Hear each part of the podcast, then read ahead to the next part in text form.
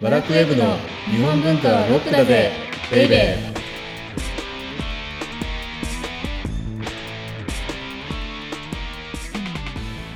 こんにちは先入観に支配された女サッチーですこんにちは、セバスチャン拓海です。今度、はいえーこの配信から5日後、2月22日にはい引退することにしました。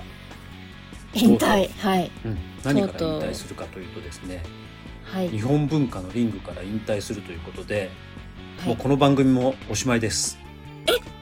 いきなりっていうと、あのはい僕の自己表現の場所がなくなってしまうので、引退はするんですけれども、はいリアルな場所からだけ引退するっていう、こう中途半端な引退にしました。 中途半端ですでね日本文化のリングリアルなリングから去るということではいで2月22日にはい新宿の歌舞伎町にあるですねはい、能舞台があるらしいんですよ歌舞伎町うんそうですねはい全然知らなかった能舞台借りるのって意外とお金かかるのではいで有料イベントなんですけれどもはいもうリアルな場所です私を助けると思ってはいぜひ2月22日歌舞伎町えーセバスチャン高木引退式を開催しますのでいらしてくださいっていう全力 告知から今日は入らせていただきますはい毎回告知ばっかりしてますよね最近ね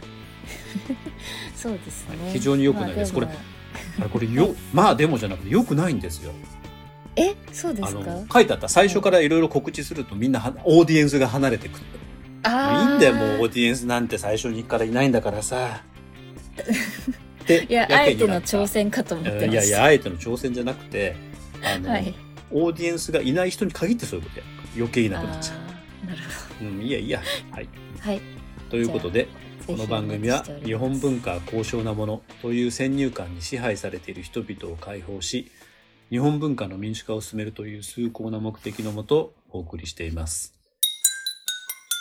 日本文化はロックだぜベイベで今日のテーマははいじゃじゃん泉式部日記の最初の一文がこれまたすごかったです「これまた」の「これまた」って何なんだろうね一体全体前回の影郎日記あーかと思ってそまっかしたそっか前回の「影楼日記」もそうですしはい前々回の土佐日記もそうですし、はいはい古今和歌集の彼女もそうですし、はい古事記もそうですし、はいえ、そんだけだよね、やったのって。まだやった他に。いや、やってないよえっ、ね。とちょっと「源氏物語」とかちょろっと触れてらっしゃいましたけあーだからど「竹取」とかあ、竹取物語もそうじゃない、はいで、伊勢物語もそうじゃん。はいで、やっぱり、すごいのよ。教科書に載るだけあって、古典の名作の最初の一文って。はいで、だけど、はいこんはいあの、僕もしかしたら、はい泉式部日記の最初の一文が一番好きかもしれない。おーえこー、のどんな一文こかの気ねになります。最初の一文で、はい。もうな、なん、なんだろうな。ビジュアルがぶわっと出てくるような、おーこれほど美しい文章あるのかっすごい。ていうので、あの、はい。今からちょっとハードル上げちゃったな。すごい読みにくくなっちゃった。 だってこれで、何これはで、いこう、あ読んでる最中に詰まったりしたら、せっかく認識部のさ、この美しい一文台無しじゃん。っていうぐらい美しいんですよあ。って壊れちゃいますね。はいはい。 あじゃあぜひ読んでいただいて。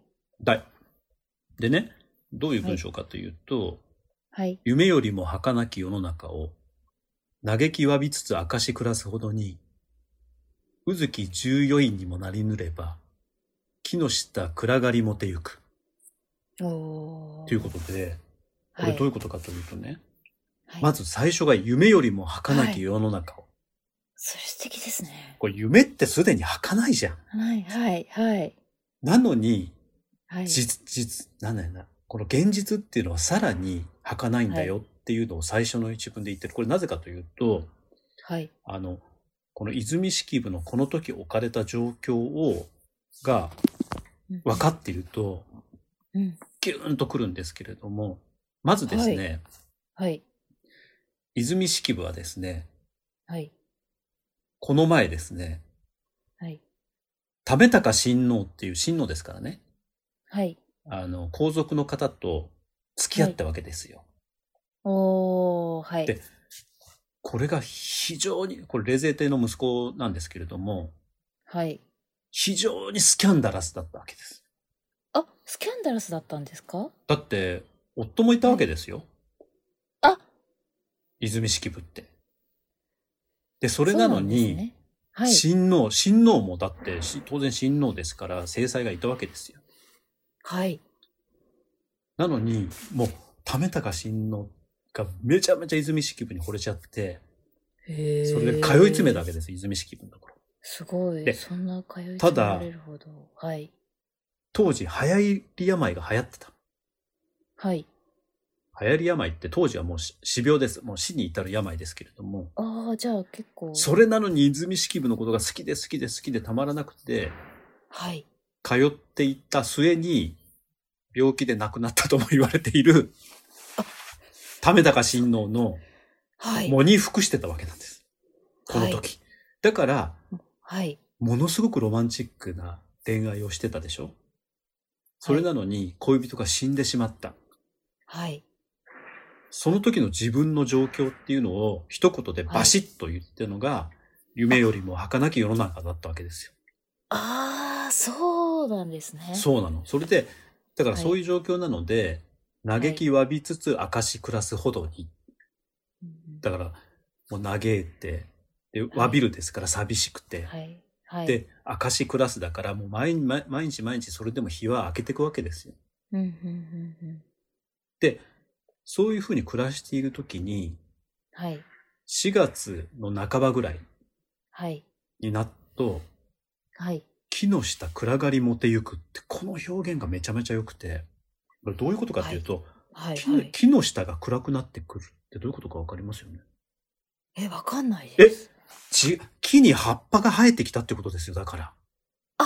なだるってほほらど。木に葉っぱが生えてくると、木陰ができるってかこそとうです、ね。そうそうそう。だから木の下が暗がりもてゆくなんだよ。で、これによって、嘆き、詫びつつ明かしてきたっていう時間の経過を表現してるわけですよ。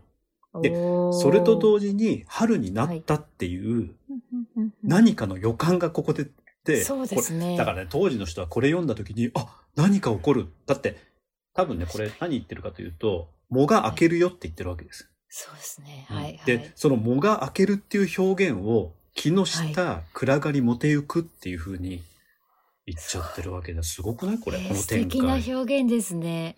だからこれだけ読んでも、泉式部はもう天才だってことわかりますよね。確かにすごいセンスだっての持ち主だ夢よりも儚き世よの中って言って自分の置かれてる状況、もうその一言で全て表現しちゃう。確かに。はいで、。その後少し、ね、嘆き詫びつつ証し暮らすほどにっていう風に具体的に言いますよね。はい。で、ずーっとそういう風に喪に服していって、で、4月の半ばぐらいになると、木の下が暗がりまでいくっていうえね、ー。これ本当は最初の一文、次の文もいいのでちょっとだけ紹介すると、その後ね、水意地の上の草青やかなるも、人はことに目もとどめぬも。っていうことで、これ壁ですよ。追地だから、はい。なんていうのあの、生垣みたいなもんですよね。ああ、築地と書いて築地そうそうそうそう。で、つ追地の上の草が、あの、当時の壁って、ベース土なので、草が生えてくるんですね。そうそうそう。だから草青やかなるも。で、そんなとこに草がこう生えてきても、人はことに目をとどめぬを、うんうん。哀れと眺むるほどにっていうことで、ここで少しだけ自分のセンスっていうのを見せるわけですよ。へえ。この家の、この塀のはい。追地の上に、はい。まあ種がこうポトッと落ちて、うんで、草が生えてくる。で、人っていうのはそんなのにはほとんど見ないけれども、私は哀れだなっていうふうに眺めてた。なるほど。これもね、ずーっと要は壁見るしかなかったわけです。塀見るしかなかったわけですよ。だって、喪に服してるわけだから。そうですね。で、そういうところまで哀れだなっていうふうに、あの、見ているときに、はい。で、その後ね、近き水害のもとに人の気配すれば、っていうことで、近くで人の気配がしたっていうわけ。はい。はい。これってね、さっきのはい。木の下暗がりもてゆくのちょっとリフレインなんですよね。つまり、え木の下暗がりもてゆくっていうことで、はい。木に葉っぱが生えて、はい。で、影ができて何か起こるぞってなんとなく思った最初の一文うで。んうんうん。あ、そうですね。はい。うんそれをちゃんとこう具現化したわけですよ。ここで、確かに。何か起こるぞと何かっていうのは何かっていうと、水害のもとに人の気配すればっていうことで、うんうんうんうん誰ならむと思うことに、誰だって思う。うんそしたら、小宮に侍し、小宮っていうのは亡くなった宮ね。ですから、為高親王のことです。はいに、侍し、小どねりわらはなりけり。つまり、為高親王に仕えていた小どねり、だから少年の使いですよね。同時で。はいす。だあーおったって使いいうのわけ人です。が来たと。うんだからはいはいこれ、この2文読んだだけで、これから起こることがなんとなくもうわかりますよね、みたいな感じなんですよ。そうですね。はいもう、読んでたドキドキし人まは、すはい。泉式部だから、また恋が始まるのっていうふうに読むわけなんですよね。っそうですね。はい。ていうようなところから始まるのへが、ーこの泉式部日記なんですけれども、やっぱり、はい。やっぱりもうこの2文、これ今、今日は、ふあの、最初の1文と言いながら、はい2文紹介しましたけれども、はい。この2文読んだだけれども、もう泉式部日記の凄さがわかる確かとに。思うんですよね。こんな情緒的に。はい。で、この後ね、またいいんですよ。これ、え気になります。そう、だからね、あの、はい。亡くなは亡いく。なった為高親王のはい。わらわが来たでしょ、はい。はい。これ、何かというと、はい。その、今はね、はい。為高親王の弟のはい厚道親王に仕えてたんですよ、このわらわは。なるほど弟に仕えてた、はい亡くなった。恋人の、だから亡くなっちゃった弟。から。そうはい。、で、恋人の弟からはい。大丈夫って来たわけなんです。手紙が。手紙を届けに来た。ああ、はいはい。だってさ、弟だって悲しいわけですよ。はい兄が亡くなって。そうですね。で、はい。この悲しさを分かるのは、かつての恋人の泉式部じゃな、しかいないっていうことで、はい。頼りが来たわけだ。で、その頼りを届けに来たのが、このわらわだったわけ。なるほど。ですごい。それが、そこから、実はその弟の厚道親王とのまた恋愛が、まああ、これはすっごい恋愛が始まるんですけれども、はい。それの全ての予感が最初の一文から始まってたんですうね。わーすですごいんですよ。これ、この手紙がきっかけで、和歌とか手紙をね、やり取りしてるうちに、今度は弟の厚道親王が、めちゃめちゃ大好きになっちゃうわけで、泉式部っごい。へえ。っていうので、でもこの泉式部日記に関しては、あの、はい。読んでほしいので結末は言いません。いはい。や、本当にす気ごいにです。なりますね。やはい。もうね、なん、はいなんていうのよくトレンディードラマが流行ってる時に、またトレンディードラマって非常に古い例えで申し訳ないんですけれども、はい。はい。あの、ジェットコースタードラマってよく言われました。もう毎あ週ー毎週何が起こる何が起こるって。はい。これもね、元祖ジェットコースタードラマ。はい。えー。だって入りからしてすごいじゃん。まあそうですね。確かに。もう圧倒的に美しい一文から始まって、はい。うんうんうん、で、人の気配がするって思ったら、はい、自分が愛した男の弟からの手紙を持ってきた。はい。で、やっぱり当時としては、手紙を持ってこられたら返すっていうのが礼儀なわけですよ。でしかも皇族ですからね。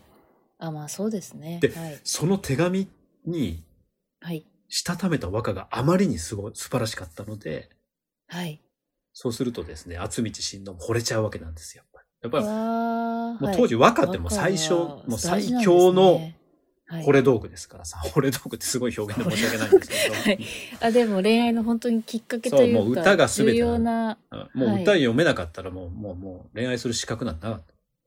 特に、特にこれ、このアッパーな人たち。我々は関係ないですよ、アッパーじゃないから。別にもう歌なんて読まなくても、もう全然。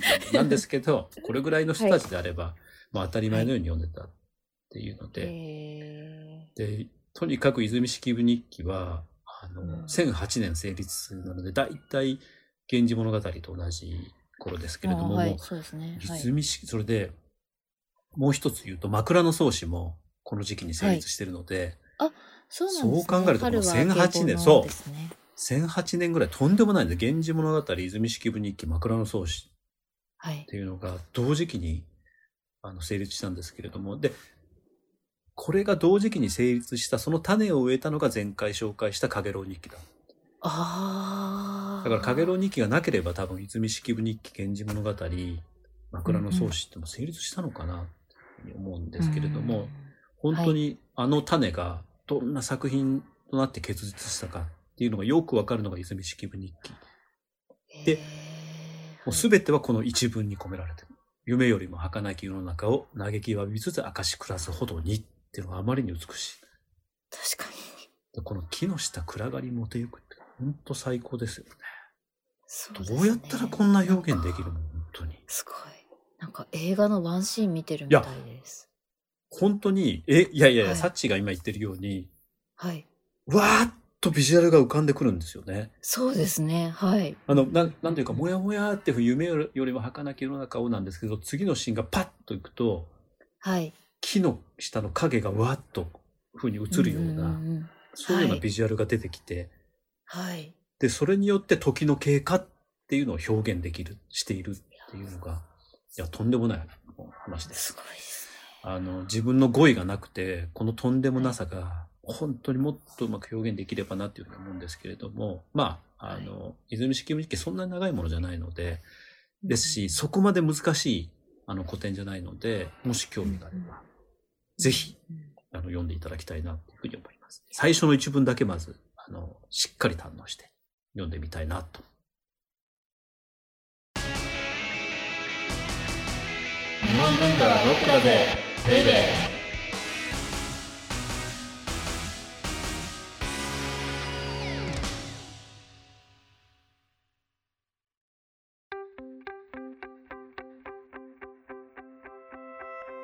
では、audiobook.jp をお聞きの皆様には、この後特典音声があります。ぜひ最後まで聞いてください。じゃあ次回は、次回はまず、もうちょっとだけ鎌倉の日記文学の、あの、紹介をして、はい。かな。です鎌倉、江戸っていうのはしっかりやっていきたいなというふうに思います。はい。はい。お相手はセバスチャン高木と先入観に支配された女、サッチーでした。